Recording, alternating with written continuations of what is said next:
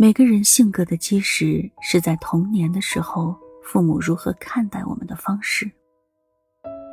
父母会把他们成长过程中形成的关于自我、关于金钱、关于爱情、关于婚姻、关于世界、关于生活、关于时间，所有这些信念和认知传递给孩子，无时无刻。不管他们是意识到还是没有意识到，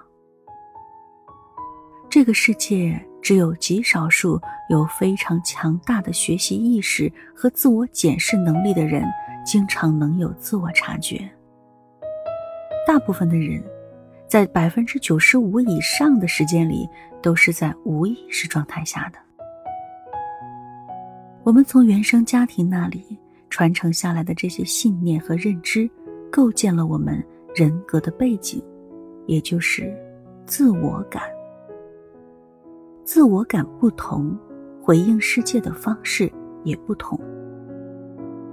一个人的自我感会体现在他所有的关系中，无论是和伴侣的关系，还是和孩子的关系，和金钱的关系，和工作的关系。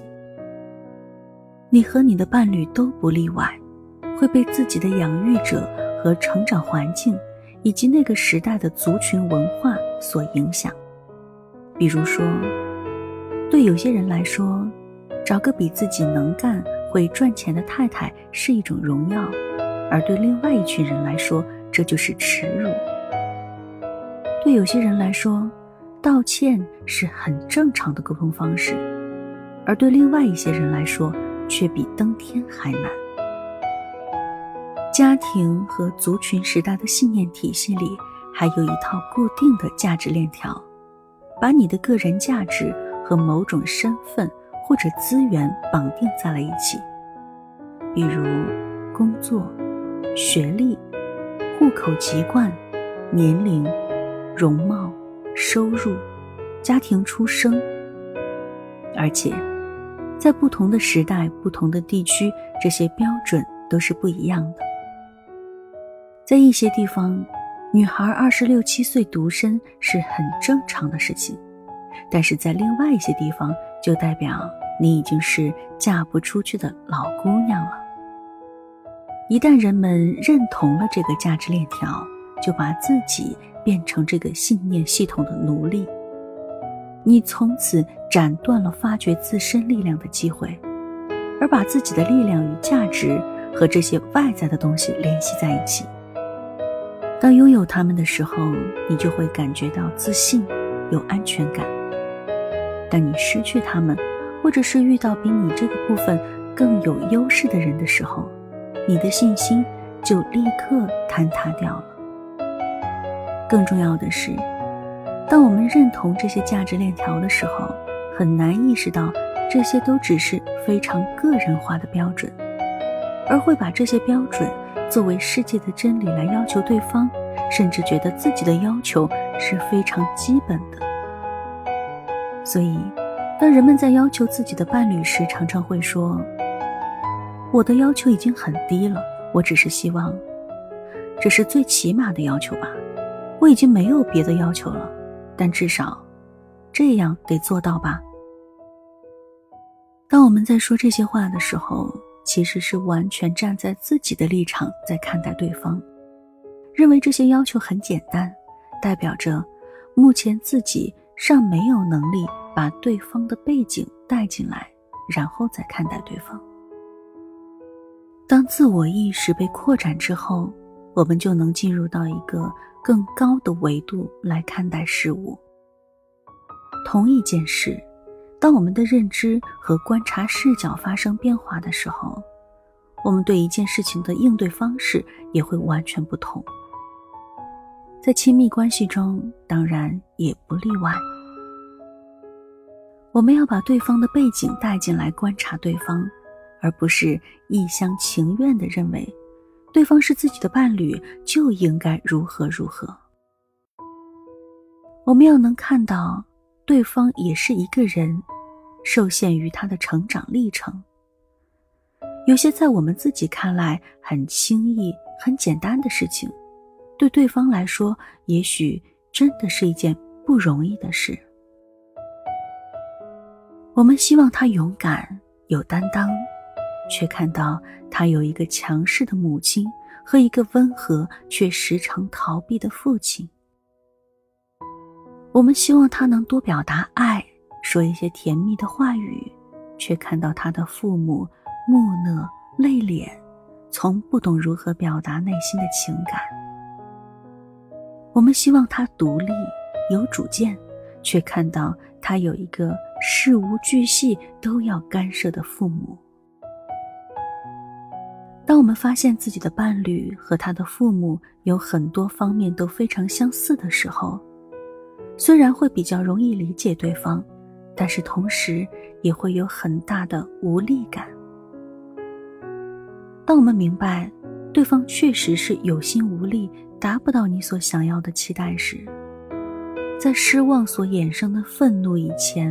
会直接针对伴侣，但是现在这股愤怒会转到伴侣的原生家庭上，生起气来就会脱口而出：“你简直跟你爸妈一模一样。”你说的很对，但是这样说对事情一点帮助都没有。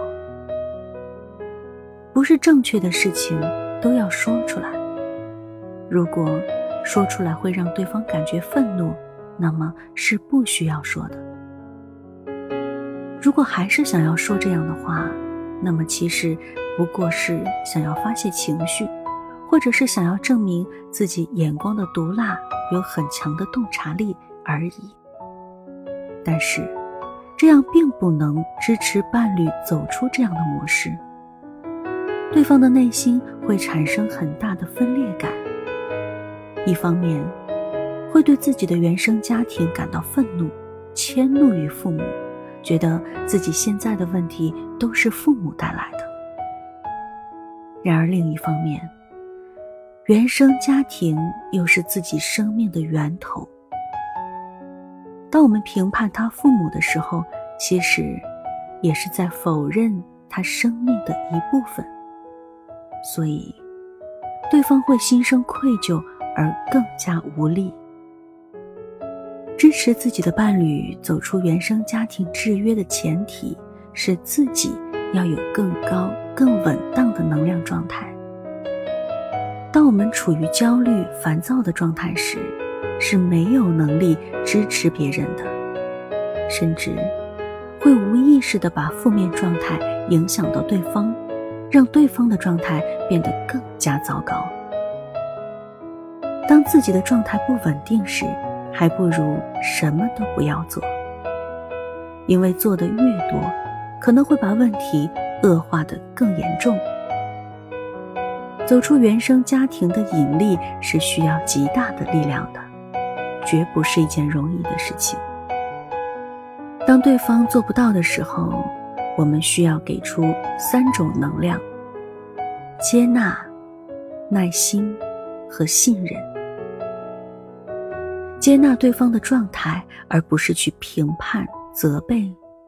当然，责备对方的原生家庭也是责备，只不过隐蔽一点而已。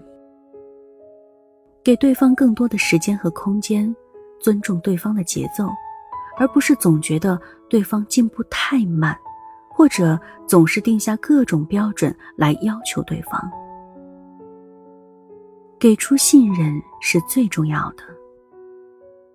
相信的力量异常强大。如果我们相信对方一定能发生改变，那么我们才能传递出这样的可能性。如果我们内心就认定了他就这样了，改不了了，那么只会强化对方的负面状态。而且，观察即创造。